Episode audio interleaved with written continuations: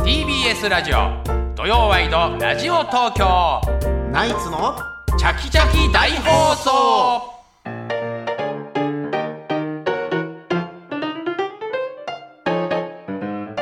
！TBS ラジオ土曜ワイドラジオ東京ナイツのチャキチャキ大放送さあここからはゲストコーナー東京よもやま話今日のゲストは来週土曜日に行われる r 1グランプリ2024ファイナリストの寺田博明さんですよろしくお願いします。ピン芸人の寺田弘明です。寺田さんお願いします。よろしくお願いします大きくなったよね大きくなってないですそ。んなに子役で出会った頃子役でと同出じ会で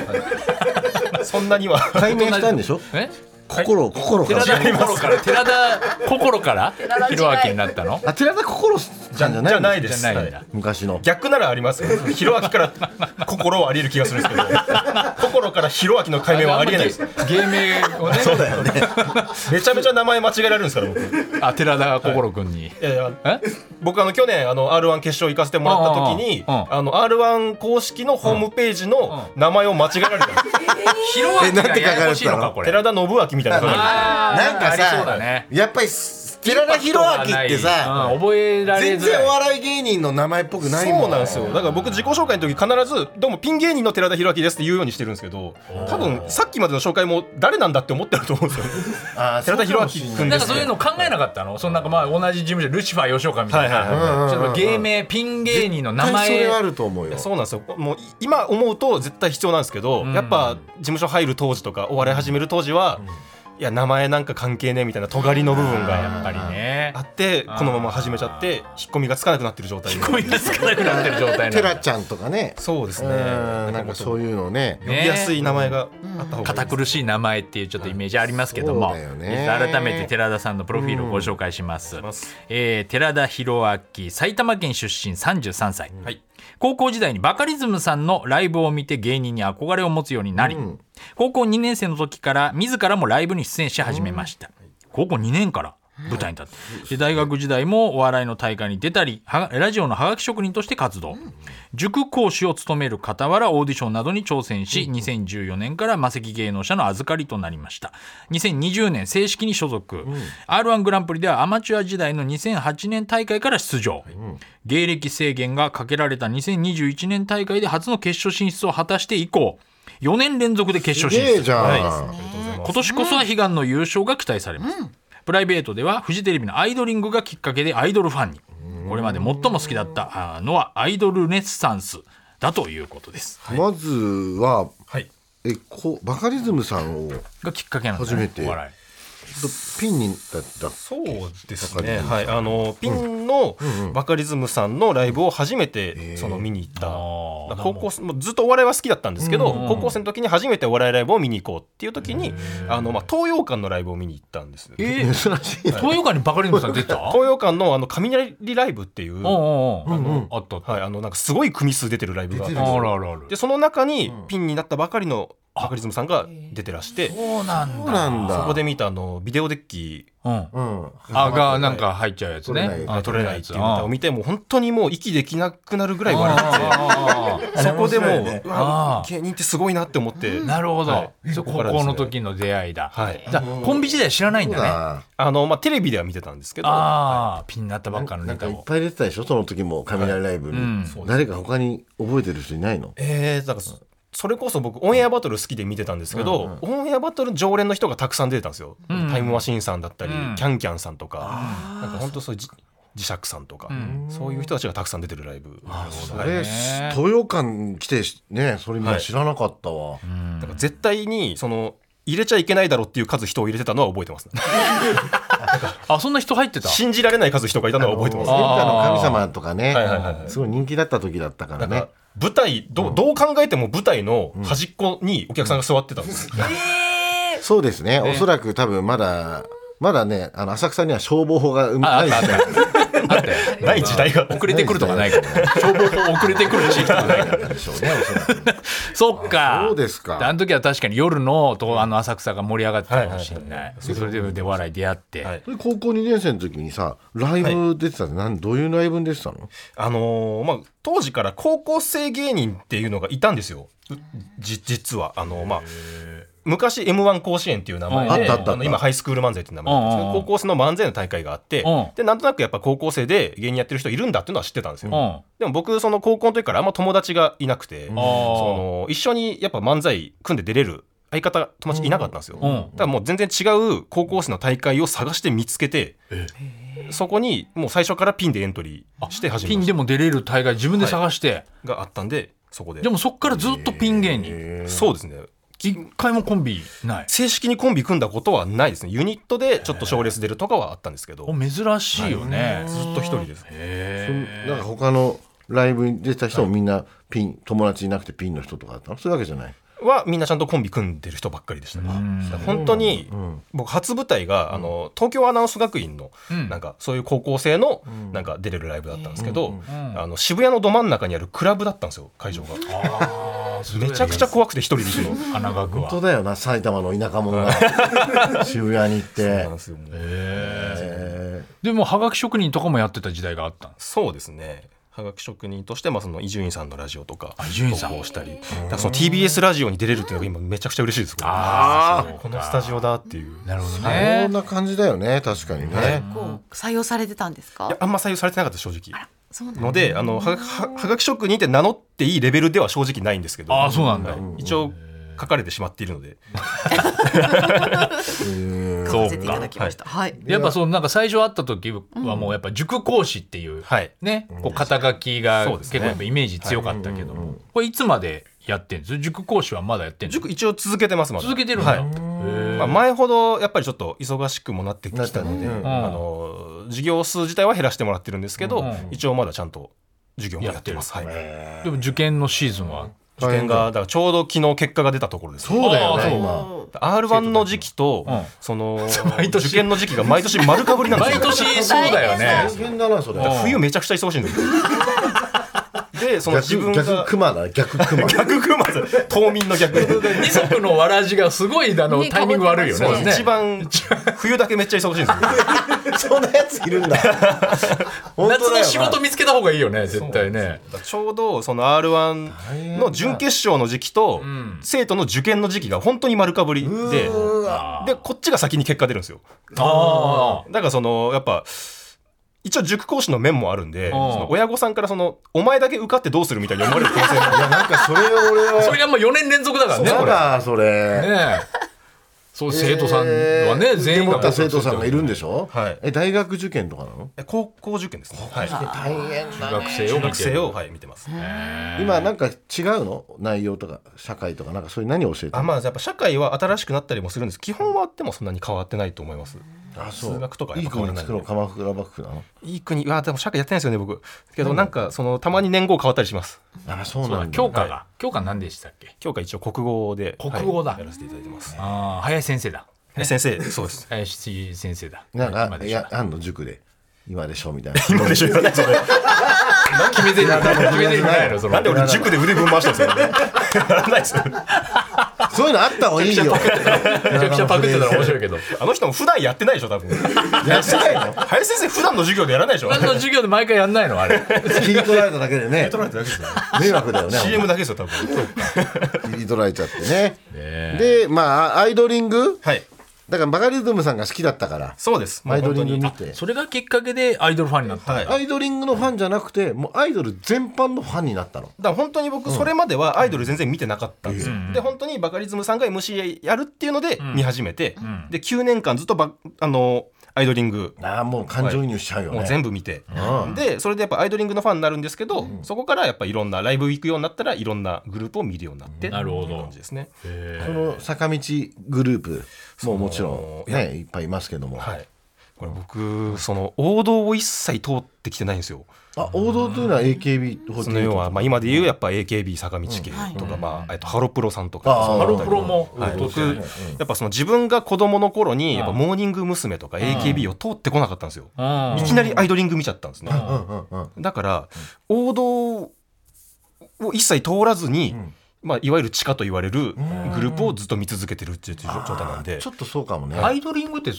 地下なのアイドリングは地下じゃないかったんですけど、うんでもやっぱその AKB との比較で見られて、あまあ、ちょっっとマイナーって見られることが多かあったなるほど BS のね番組みたいなそうやでつすでねやってはたいグループだかあらのねフジテレビオンデマンドで毎日配信してたんですけどそれを毎日全部9年間買い続けて毎日やってたのあれはい、おお、九年も。めちゃくちゃ見てたね急にめちゃくちゃ見ました、どの回だ誰かあったアイドリングそうのだよそ,、ねのあいやそのえっと見てた子に今年そのあれなんですよ r 1きっかけで、うんあのアイドリングのプロデューサーをされてた方んとうんなんか知り合うことができて、あらうんでそのつながりで、そのなんかアイドリング卒業生のライブみたいなのをちょっと見学させていただいたりした時に、うんちょっとご挨拶させていただいたりとかあらえーもう夢叶ったじゃんそれねめちゃくちゃもうそこで嬉しかったんですけどやっぱ、みんなやっぱ僕の知名度が全然ないんでその誰なんだろうみたいな顔をされました、ね 一応紹介してもら ったんだ紹介されたはいいものいやおの笑いファンの人ファンをは一人連れてきちゃったっていう寺田裕明とはみたいななんか作家さんかなみた いなそうかなんかアイドルネッサンスはいいこれ間違えてるよねアイドルルネッサンスだやよ、えねっと、アイドルネッサンスというグループがいたん ですもう解散しちゃったんですけどいどたうんいでうこすとなんですか部が一個少ないけどアイドルネッサンス、まあ、アイドルのルネッサンス、そのアイドルグループなんですけど、あと昔、えっ、と流行った曲とか、その要は昔の名曲をなるほどアイドルなりにカバーをするっていうグループへで、ー僕それがすごく好きだどのぐらいの昔の曲買い物武器とかそういうあでだいぶ昔だね本当にあの笠木静子だねだいぶ昔うんお祭りサンバやってましたね。で美空ひばりさんとあかーあもうそのぐそらういいうののもやって結構幅広かったです。でちょっと虎姫一座っぽいよね虎姫一座アミューズも前ねそうねこの番組やってたけどあか今もう好きなのアイドルあいやもう今も見てます。今一押しのアイド今ル一押しは、あのまあ、くまりデパートっていうグループがいるんですけど、くまりデパート、はい、くまりデパートカタカナでくまりデパートっていどうんなグループなのんですけどあのーまあちょっと告知になってしまうんですけ どはいあのー今日の今日の夕方5時からですね、うんあのーくまりデパートのうワンマンライブが、あの日比谷野音の方で行われますので、詳しいうんあ告知っていうことはじゃあはい寺田さんも出る出ません、一緒に見ま しょう見に行くの 見に行きま す告知っていうからちょっと時間空いちゃうけどのかなと思ったらちょっと時間時間空くけど、はい、僕は一本ライブ出てフかァンら行きとましすて告知しちゃったライブで調整してね、はい、くまりデパートああ本当だ色なんもか色もちゃんとあるのーああるのそういうくまりデパートだからやっぱ私はコスメ担担当ですとかなんかあでもね一応なんかそういうメンズ館担当ですとか そこまでくあのデデパートではないんですけど、一応そのみんなの心のデパートっていうなるほどなんだかわからないキャッチフレーズはついてます。 なんだかわからないわかんない見ててもわかんないですこれは。はいこうだねだって去年222回見に行ったんでしょうえね、はいはいあのー アイドル現場まあって言うんですけど、うんその222本ライブを見たという。えはい そんなにこれがねそいやのだって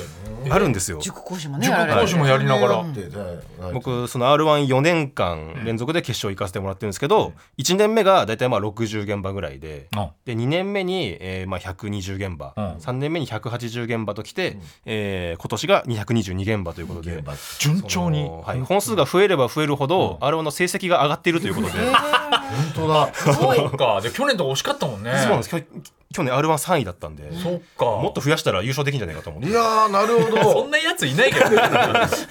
ある種の願掛け現場の。っていうのをそのアイドル見にあそうなんですよライブのことをライライブのことを現場っていう表現をしてて、まあ、1現場2現場っていうふう握に手会とかそういうのも行くのもうそのライブの後にあのあー特典会っていって一緒にチェキが取れたりとかなるほどなるほどもうじゃあアイドルのくまりデパートとかからしたら、まあ分かってるでしょ寺田君のことはそうですねあのもう一緒に仕事もさせていただいておりましてはい、おかげさまでね、はい、すごいですただもういよいよ来週のはいはい。今日そうですよ。もう4年連続決勝行って、はい R1 グランプリということでありますえーまあどうですか今年はあのーな正直自分の感覚があんま分かんないんですけど、あのーまあ、今年まあ、去年がまず3位取れて、んでそのかなりやっぱ自分の中でもうこれ以上のネタできないっていう感面覚白かがったやっねぱ去ずっ年、とうんあるんですよもうこれ毎年そうなんですけど、うんで今年本当に去年を超えなきゃ超えなきゃっていうのがあって、ん僕準決勝の2週間前までネタできてなかったんですよ。え焦るねそれうはん、でその、それまで作ってたネタがちょっとあこれ微妙だなって思ってやめて、ん2週間でどうにか仕上げたネタで決勝いけたっていう感じなんですよごいじゃんだからちょっと決勝でどうなるかが本当自分でもまだちょっと心配な状態ではありますでもいい感じなんじゃないのそれってね先にこうピークに迎えてね当日下がるよりはね割とこうできただんだん上がってばっかりでね新鮮な状態ではいける感じで。きただから天敵はやっぱり雑魚師匠ですかて天敵って表現やめてください。審査員ね審査員にいるけどはザいコあシのショウ審査員でザコシショウさんがいるんですけど、僕あの過去あの3回ザコシショウさんに審査していただいてるんですけども、あのザコシショウさんの中でうん一番下の点数うとん下から2番目の点数しかつけてもらったことがないんですよ。へえあそうなんだそうなんですよ去年3位だったんですけど、うんザコシさんの中では一番下の点数だったんですよ。まあああそっかそっか、まあ見るからに芸風違うもんねそうなんですそうよだよな流派が違いすぎてるんですけどそりゃそうだろうなって僕でも思うんですちよょっとさあの、裸になって合わせたりするちょっと裸になるっていうそのとじゃないよね僕の場合めちゃくちゃノイズなんですよ 裸がその変化はちょっとやねっぱりその、誇張とか、はややややってる誇張やってないですね一番やってないと思うんですよだからはいねえその4年連続はでいちょ決勝来てるから、で今までの決勝は全部その芸歴制限があった時のそうですね10年以下っていう縛りがあった中でだったんですけど中でだったのが今回はそれが、あの解除された中はでい決勝進んだから、やっぱライバルも一気にこうベテラン勢がそうそうだよね町浦ピンクが出てきましたねいやまあ千解尋さん解放した瞬間にねね本当だよねやっといけたかっていうえでまだやっぱルシファー、そうですね同事じ務所の先輩のルシファーもいるし、 6回目ですよいいよねル逆シファにーすごいねそれで売 れないって6本回出当にてただただルシファーを封じてた3年間で、すそうですね本当だよからルシファーさん個人の成績で言うと6回連続なんです4日連続かそっか出れる回は全部出てはいる、だから今ちょっとあの魔石芸能者で2人出てでその2人が4回連続と6回連続なんで、あのすごく良くない状態ではあります、でもなかなか2人ともさ埼玉に住んでるってのもなんか腹腹立つ立の それ腹立つなのんで埼玉嫌なんですか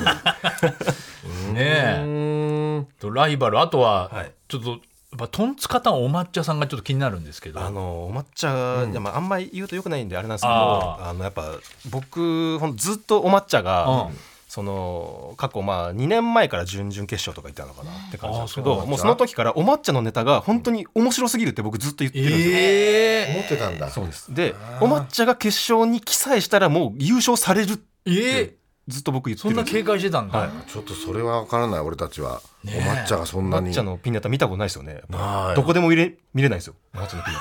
え R1 でしかやんないタ。R1 でしか見れないです。ええ調べても出てこないの調べても出ないですね。何なのそれどこでも見れないですけど、まあ調べないけどね興味持ってください。抹茶決勝で見れるから まあね来週 全然調べようと思わない けどでもやっぱり吉住とかがさ、はいはいはいあの実力あるじゃそうでなすい、ね。優勝候補だと思います。優勝候補でしょ、俺この「独裁スイッチ企画」はっいてさ知らないんだけど、あの独裁スイッチ企画さんは、あの大阪の方なんですけど、んアマチュアなんですよ。えはい事務所に入ってないんだ今年初のアマチュアで普通に普段会社員やってるえ方方が決勝進出っていう。あそうなんだ、はい、これもだから賞レースの歴史で言ってもあの M1 の変法長長さん以来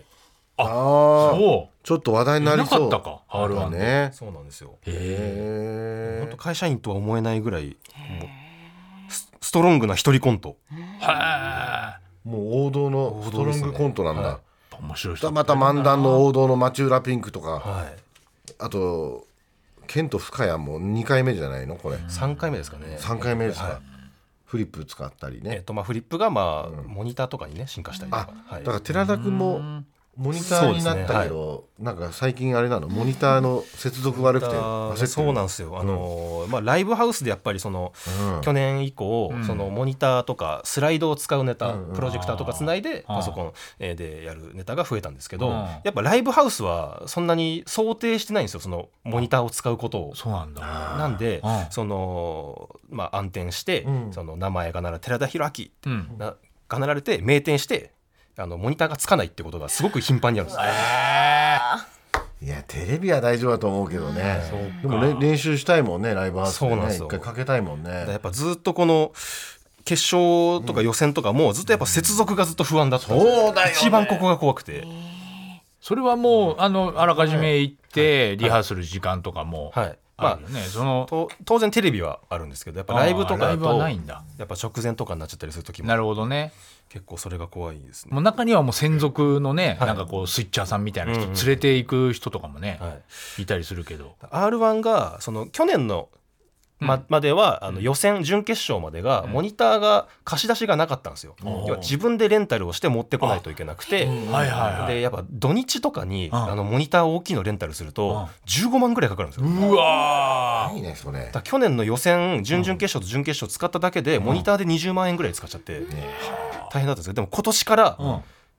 準々決勝から r 1公式でモニターを貸し出していただけあなるほど、あうんそこが非常にもありがうたいそんなの絶対これから必要になるんだからそうだよね置いといた方がいいよねそうなんですよねね時代も変わってきたしだから去年からやっぱフリップのファイナリストがいなくなったんで、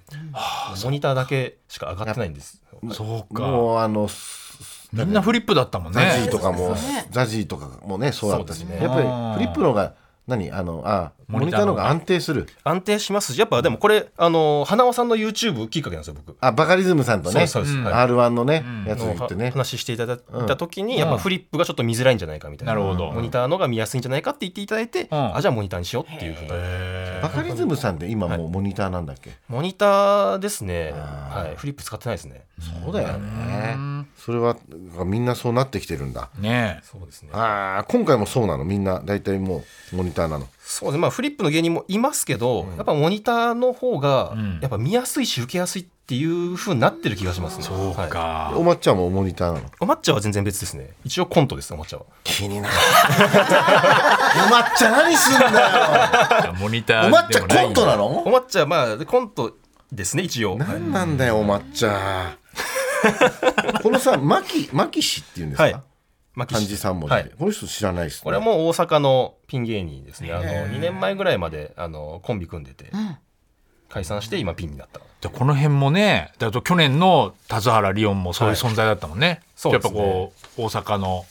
ダー人ク間ホース人的でに。ねちょっとこっちでは全然知ら全な然かった田津原リオン見ないけどねまあまあままああまあまあまあ。 R1 ねまあまあまあまあ。ちまあょっと僕からは何とも言い難いですね。でも夢が夢がない夢がないのかなやっぱ R1 はありますああります夢はあります。いやもう田津原リオン出てないからさ出てないでしょいろいろあったんそので前すのよ。ねほらおお見送り芸人しんいちははい。ああまあまあ新一新さん一頑張っはてまねすはい相当頑張って、頑張ってるけどねねやってますからそうだよねだからあの今年はもう優勝してまたいっぱい出てねはいみたいなねうんあれですけど r 1やっぱりこう今年変わったでしょだからまたそうですねリニューアルしてはいなんかいろいろああんのこうこう変えたいとかこうしたらいいんじゃないかみたいなもう4年連続決勝行ってるわけですからそうですね。あの寺田君も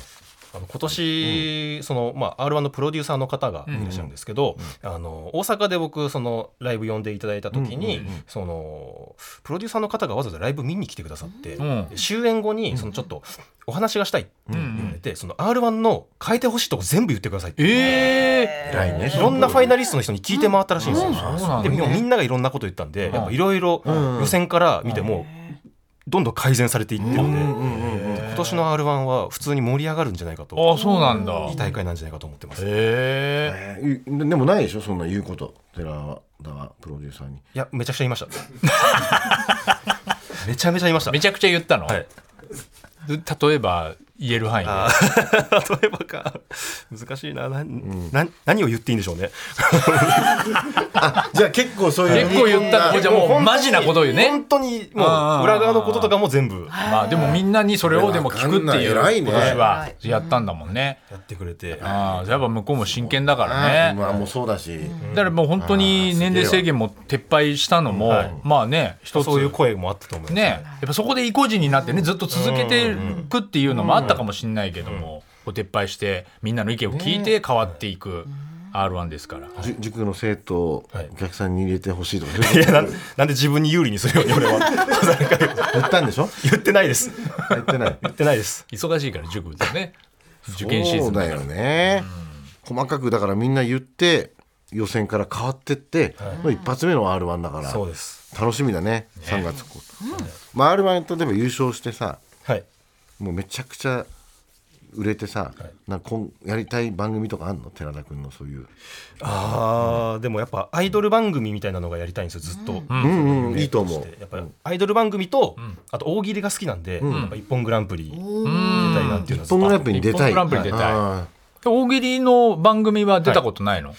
ないですね。あテレそうビなでんだ大喜利やったことまだないです。僕えーだから吹っ飛んだとはかい蔵王とかもうないですねそっかそう蔵王を一回出させていただいたんですけど、ん大喜利のところでやっぱ立ってればいいじゃないですかその、うんうん椅子取りゲームなんですけど、うんそのなんかわかんないですけどモノボケやったことない 一切やったことないモノボそケれなんもで大喜利なんだけどな一応あでもやっぱやったことないですよちょっとやっぱおじょ思ってた大喜利と違ったんだやっぱりもモノボケって吉本芸人じゃないとやらなくないですか、あの俺本当できないないですよね、うんだってライブ会場に物がないんですもん ものがないからね吉本の劇場物いっぱいあるあかあならるほどねコーナーでモノボケやるじゃないですかでも一応そら魔石の先輩がやってたあの色モネ屋もねはい。そうですけモどノボケあった、まやったことないですもんまあ、我々も大の苦手ですけ あどの色モネ屋でヤスさんとかねあーずん飯尾さんとか得意じゃんああいうそうですねまた違う脳みそだよねあれね全然やっぱやり方わかんなくてそうあザオじゃあもうそれ放送されたのいやすはいされてますちょ去っ年と滑ったのあのだいぶ滑りましたね 本当に謎の単語を言って終わるみたいな、なんか蔵王でその、まあモノボケがあったんですよ、うんでそのまあ蔵王って結構放送でカットされるんですけど、んドローが出ることがあるんですね、ああドローね審査員がねそのまあやり直しというなかるほどもう一回やりましょうみたいなで大体同じぐらいの笑いだった時に勝敗つけれないからドローなんですけど、僕も明らかに負けてたんですよ、うんうんめちゃくちゃ滑って絶対負けたんですけど、やっぱ東京から大阪に行ってるんで、いや優しさのドローが出てきたいらないよまだあなるんですね。道場ドロ地獄ー僕だよそれ道場ドローででやっぱそこでもう本当何も思いつかなくてああどうしようどうしようって思っいやてガチだねでちょっとやっぱ時間使っちゃったりもしたんでもう本当焦って焦ってもううわどうしようって思ってそのお盆の上にうんその栗と松茸乗せてなんかその秋の味覚を最おーを左左右に揺らすパフォーマンスでおなじみの海に数字の9で海9と申しますっていうそのマジ意味わかんないこと言ってその審査員の面白いけどね審査員の椿鬼奴さんにだけハマって勝ちました勝ったんだ勝ちました勝ったんかい絶対相手のが受けてたんですけど鬼奴さんにだけハマって海い9や一それ生でいいんだよすごいじゃん 寺田君のそうだよねそれでいいのよあーでもただあの要するにこう、雑魚師とかさ、はいそういう人とかが、もうあの勢い系がちょっと苦手だから、そうですねなんかそういうもう俺もそうなんだけど「うわーうわーみたいので、い一気にいけるやつがああなんか物儲けとか本当はいいんだろうけど、無ね、理して見えちゃうからねそれやるとうまんそたうそうそうフィジカルがないんでフィジカル。なんだそれはフィジカルがないん当ただりの強さなんだやっぱり お笑いのフィジカルがないです僕フメンタルはあるけどフィジカルがなィいジカルがないです僕だからもっと自分のことやっぱ特性生かせる番組をそうなんですよもっと出たい誇張した牧陽子とかできないのでやろうとも思わないです僕やろうと思わないのでできないそれ一人しかできないからそれは やれるもんならやりたいザコシしかできないそれはやれるもんならそのやりたいですけどやっやぱれるもんならねフィジカルがないからやっぱモニター使 ってどうにかやってるわけですから そうだよねそうか面白いなそれをどうにかやっぱザコシさんにやっぱその点つけてもらえるようになりたいなるほどそうだね、まあでも4年やってるからこそね、なんか、まあ、ざザコシショウだってああいう、はいあの、モニター使ってなんか、あの YouTube とか変なはい映はい像とかやってますねやって作るっけてどるからね、ハマったらいいいいね。本当今年はね。でもそれがだんだんねやっぱ4年連続でどんどん成績上がってきてるからそうなんだよ。これはこれでキャラが定着してきてるんだ定よね着してきてると。 R1 の中において逆に人間味がブレてない増っしてきてこるとっだてかいうらことだねからね。さあ、ここからは今週のヤホートピックス。さあ、インターネットのヤホートップ掲載間違いなし。まあ、大谷翔平結婚しましたぐらいのやつがね。ぐらいのやつそれが吹き飛ぶぐらいあればねうんのヤホーとありますかなんか寺田君。はいありますあるえー寺田博明、絵本を出版しますええお お。おお。じゃない難しいリアク本ショ当ンですにちゃんとはいちゃんと今発すご表いじゃん。あの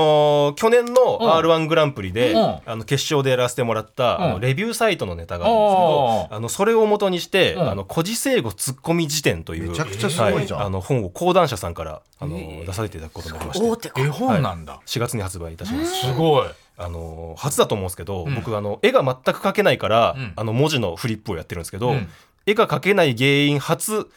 絵本を出版します。あ、分分類は絵本。絵はどうなんだ。あの絵は別の方に描いていただきまして、うん最初は本当文字の本で出版予定だったんですけど、でその言葉レビューサイトっていうネタでそのいろんな言葉に突っ込み入れるみたいなのなんですけど、それを60個ぐらい作ったんですよ、うん最初で、それを文字で出したらその文字だとあんまりちょっとよくわかんないかもってなって、うん絵本にしますって言われて、いや文字だと分かんない今そうね、ネタを説明する絵が入るってそこうとその要は古事成語とかの由来を説明するパートが結構長かったんですうんよ。うんうんうんそれを文章でやるとちょっと分かりづらいってなってあーなるほどそういうことね絵本でその絵でその説明してもらって文字で突っ込むみたいな感じになそるう本ネタもなんかそれでね絵絵でパンっていった方がいい,、いいよね確かに本当はそうですね へえいかんせば僕が絵が描けないんですもん完全に発注になっちゃうから本当はそうなんですようえん一個ぐらい例えばどういうやつがあるのえーと例えば、えーなんだろうな、えー ちょっとどうしようかな、えーその絵えーをと画領転生っていう古事成語があるんですけどあーあのーまあ、昔の人が竜の絵を描いてて、うんでその竜にその目目に黒目を描かなかったんですね、うんうんうんですごい上手い竜の絵なのにどうして黒目描かなかったんですかって聞いたらここに黒目を入れると竜が本物になって飛び去ってしまうからですっていうふうに言,、うん言ったっていう由来から、うんはいそのまあ、その物事の大切な仕上げみたいな意ん味の言葉なんですけど,、なるほどはいえーそういう言葉に対する、えーツッコミが入るみたいな感じで、うんえー画領転生ってその言葉のかっこよさの割に、うんあの中身がそのしょうもなすぎるみたいな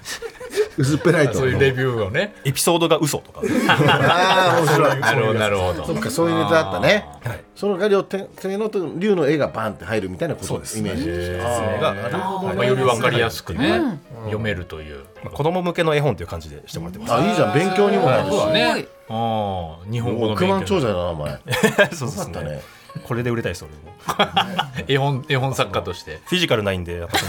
のバラエティは諦めてるんでやっぱ絵本で売れていきたいと思うんで、 おーいとかできない作家としていくタイプかはい平場がやっぱもう弱すぎるんで。いやすごいね平場が弱すぎるっていうまた言うと、はい不倫に聞こえて工場委員会とか呼ばれる辰原理央それでねそれで失敗したから完 全に振りじゃないんですよ。振りじゃない。本当に弱いから弱いって言うんですよ。振りじゃないんですよ。でもそれじゃあ絵本がもう来月はい。ねそうそうそういよいよ出版されるということですからぜひチェックしてほしいですじゃあ、ね R1 と、はい受験と、はいねいろいろ大変ですけど、3月9頑日張ります。夜生放送、はい。ねフジテレビはい応援します。よねはい。ね2時間半に伸びてますんで。あそうなんだえー出番は、出番は、えー、5番手です5番お手いいじゃん、、はうん9人中の5番手で結構いい場所に頑ねはいいじゃない、うん、楽しみです楽しみ、はいはい頑張ってください張りますということで今日のゲストは来週行われる R1 のファイナリスト寺田博明さんでしたありがとうございましたありがとうございました TBS ラジオ土曜ワイドラジオ東京ナイツのチャキチャキ大放送ボンジュール三輪明宏ですポッドキャスト番組三輪明宏のバラ色の人生配信は毎週日曜日と水曜日です忘れないでね忘れないでねでんでん